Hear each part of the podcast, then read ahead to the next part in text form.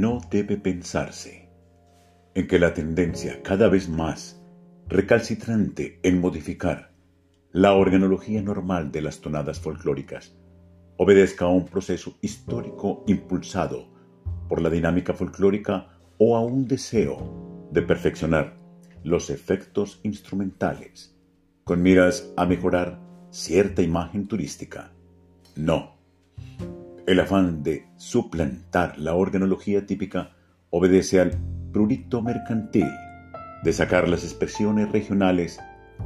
provincianas, rurales, que erróneamente se juzgan atrasadas, pobres o rústicas, a un ámbito urbanístico, civilizado, internacional. No se dan cuenta quienes así estilizan lo autóctono que con ello precisamente le quitan el carácter de autóctono y por ende la autenticidad que pudiera ser la mejor condición intrínseca del artículo turístico. Tal cosa ocurría en el México de hace casi un siglo, al decir de Manuel M. Ponce, y en la Argentina de los años 30, cuando el maestro Lugonés hablaba de los procedimientos de arreglos musicales que él comparaba con la terca necedad de dorar o de perfumar las rosas. Es normal que con el transcurso del tiempo y con la lenta influencia de unas regiones sobre otras, y más aún con el proceso de la desfiguración que la vida urbana opera en lo rural, ocurren modificaciones en el arsenal organológico. La dinámica social de consumo lo exige. Pero es sospechable ya, de antemano, toda alteración que de modo abrupto irrumpa a cambiar de raíz los usos tradicionales sin demostrar la ventaja del cambio.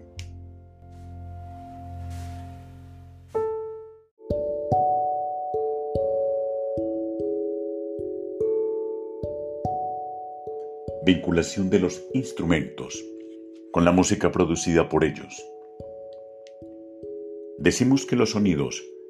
nacen de los instrumentos y cada instrumento se mueve dentro de sus posibilidades rítmico-melódicas y especialmente dentro de sus posibilidades timbrísticas, que son las que le dan su personalidad o identidad, particularmente en el ámbito de la música folclórica, el valor de los timbres instrumentales es decisivo para la producción de una tonada o melodía o ritmo regional típico. Y no resulta concebible el que la tonada nacida de un instrumento especial se pretenda producir en otro de características tan alejadas del primero, que resulta irreconocible o desfigurada el musicólogo George Migaud dice, el carácter sonoro y expresivo de cada instrumento debe respetarse, porque de lo contrario no puede desempeñar la función musical que le es propia. Existe un placer musical que no hay que perturbar, el de poder reconocer por su timbre característico la presencia de un instrumento. No quiere esto decir que deba vedarse la ejecución de un bambuco, por ejemplo, en el piano o en las flautas de orquesta, pero es forzoso reconocer que estas ejecuciones pueden ser populares o caprichosas, agradables o curiosas, pero de ningún modo auténticas folclóricas. Lo único que tienen de folclóricas es el género de la tonada que se escogió o su nombre en caso extremo, pero su ejecución, es decir, su realidad audible, no lo puede ser, porque la identidad del aire musical, llamado bambuco, su voz melódica, su color timbrístico propio de la materia musical, que le da su personalidad, no son los del bambuco folclórico, es decir, tradicional, regional, típico. Un zorcico o unas bulerías pueden ejecutarse físicamente al piano o al violín, respectivamente, pero no serán aires folclóricos vascos y gitano, sino cuando se ejecutan en sistú y tamboril, el primero, o en guitarra las segundas. El arrendajo es un pájaro canoro tropical que fácilmente aprende a imitar el canto de muy diferentes aves. Pero para quienes conocen las voces del torpial, del sinsonte, del bababuy y del propio arrendajo, estas imitaciones no pasarán como auténticas en su logro, y la autenticidad es carácter esencial de lo folclórico.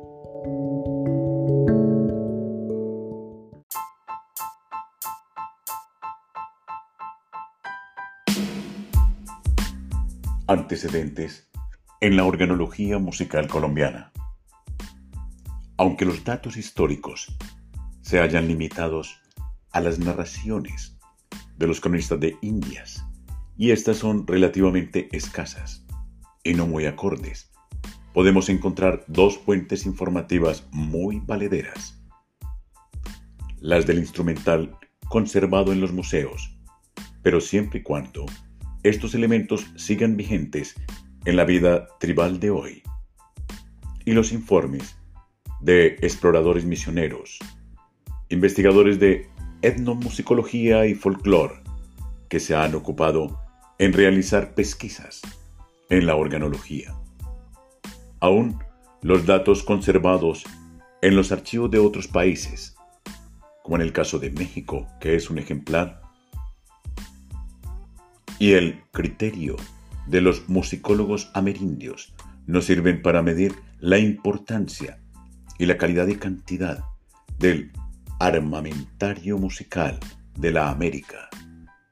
que por su analogía y en parte nos corresponde, Lucas Fernández de Piedraíta en su Historia de las Conquistas del Nuevo Reino de Granada, a José Gumilla en su Orinoco Ilustrado, han dado noticia de algunos instrumentos que hallaron en uso